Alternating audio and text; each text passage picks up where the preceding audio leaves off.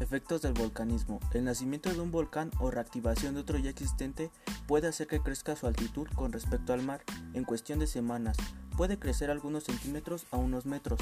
Un ejemplo es el Paricutin, que después de un año de su nacimiento había alcanzado una altura de 275 metros con respecto a la superficie natural. Con esto se puede apreciar la velocidad con la que incrementan su altura.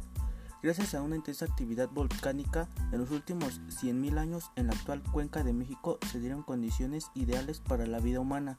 En las regiones volcánicas más activas, los procesos de la erosión no han tenido oportunidad de evolucionar. Entre el Ajusco y el Popocatépetl, las montañas muestran rasgos insignificantes de erosión, lo que hace que no se formen una red de arroyos. Volcanismo vivo. La actividad actual se presenta en el cinturón montañoso euroasiático, sobre todo en la región del Mediterráneo. Los volcanes están presentes en todos los océanos y no menos de 7000 están bajo el agua.